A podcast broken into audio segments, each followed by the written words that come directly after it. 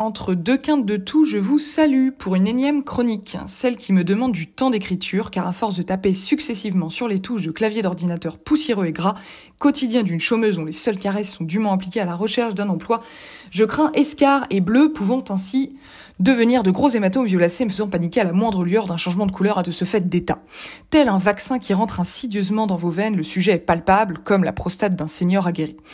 Dès ma naissance, l'hypochondrie est ma meilleure amie, celle qui me suit partout, même la nuit, entre terreur nocturne et hurlements à terroriser famille, amis et colocs, elle est là, telle une moule à son rocher, comme le cadet à sa famille, comme un millionnaire à son chéquier, comme un breton à sa bouteille. Déjà toute jeune, après une année difficile à cumuler les maladies, mes parents, pour une raison qui les regarde, m'ont fait retirer amygdale et végétation. De là dire qu'il souhaitait un peu de tranquillité serait mal avisé et le jugement grossier. Depuis, j'enchaîne les rendez-vous dans les différents services. Que voulez-vous On est curieux ou on ne l'est pas. Alors il faut reconnaître que mon parcours médical est aussi long que le parcours universitaire d'un dégénéré mental et que mon carnet de santé est aussi lourd qu'un bateau d'immigrés. Et sans considération aucune, être fille de médecin, c'est le passe-droit que tout individu jalouse secrètement. C'est être une rockstar au milieu des mourants. Si certains collectionnent les cartes Panini, les porte-clés, les coquillages, les timbres ou les timbrés, eh bien moi je collectionne les examens médicaux, du produit coloré pour l'IRM au test d'effort, à la radio, aux examens ORL, à la consultation ophtalmo, aux échographies internes, externes, aux prises de sang, fibroscopie. Tout, tout, vous saurez tout sur Sophie. Ainsi, à croire qu'il y a un lien entre passion exhibitionniste et un manque cruel de palpation, car oui, euh, à l'hôpital, chaque occasion est bonne pour te mettre à poil. Ce n'est pas Nabila qui s'en plaindrait. J'aime enfiler un pyjama de bloc opératoire à défaut de mon pyjama d'enfant propre et sain. J'aime entendre un langage qui m'échappe comme un théorème mathématique un peu plus sexy. J'aime l'adrénaline de ne pas connaître ce qui m'attend, tel un animal à l'abattoir. Mais j'aime savoir, surtout, que les rouages tant complexes que biologiques fonctionnent aussi bien qu'un Macintosh sorti de l'usine. Je suis donc passé de la crise d'appendicite aux diverses somatisations qui m'ont pour la peine valu ma plus grande réussite, l'opération et la suppression de ledit appendice. À chaque soldat son arme et la mienne n'est autre que mes parents qui ont supporté, allez, qui supportent encore, le plaisir est intarissable, de me border de conseils à défaut de le faire pour mon lit d'hôpital. Enfant de médecin, combat d'une jeunesse d'une attention délaissée sur les états de santé. Parfois, la nuit, prise d'une douleur, je m'assois sagement, ma valise au cas où, au carien, prête et fermée, et j'attends un peu quand même. J'attends au moins le lever du soleil, car paraît-il, les urgences la nuit, c'est glauque. Je garde toujours un peu de style, une pointe de goût et d'élégance. Je n'irai pas ruer dans les brancards, tel un ivrogne assommé par la seule pièce de monnaie que les humains en cœur trop généreux lui ont lancé sauvagement par peur d'attraper syphilis, sida, lèpre et autres maladies sanctuaires d'un passé animé. Les urgences, finalement, c'est pas pour moi.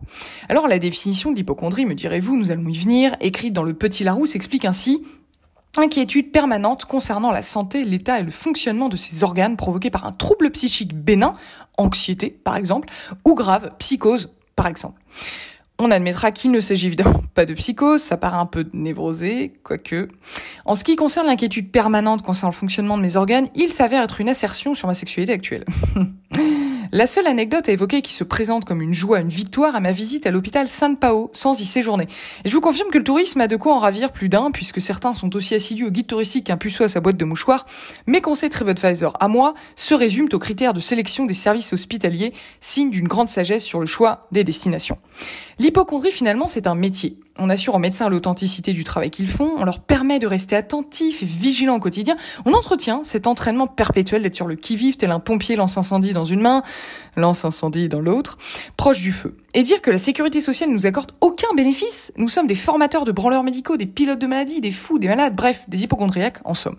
Ma toute première consultation psy après une crise d'angoisse fut un tel désastre que je me réjouissais moi-même de savoir m'automédicaliser.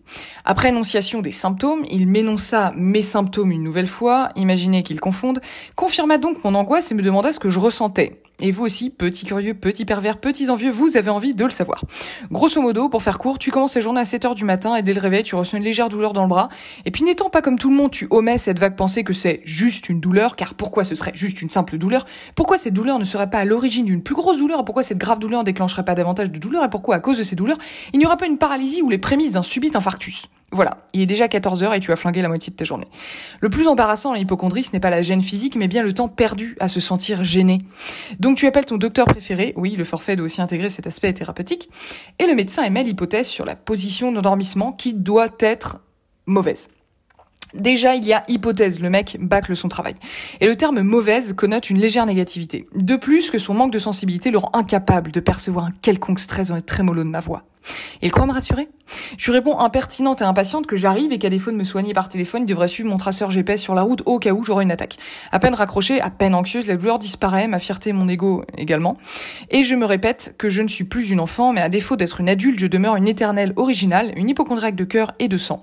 Et sur le chemin de la guérison, j'y mets un pas, car il serait grand temps d'améliorer ses conditions d'existence afin finalement de vivre pleinement une vie heureuse, incertaine mais ô combien délicieuse.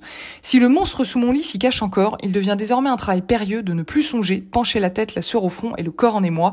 Un jour certainement, il disparaîtra.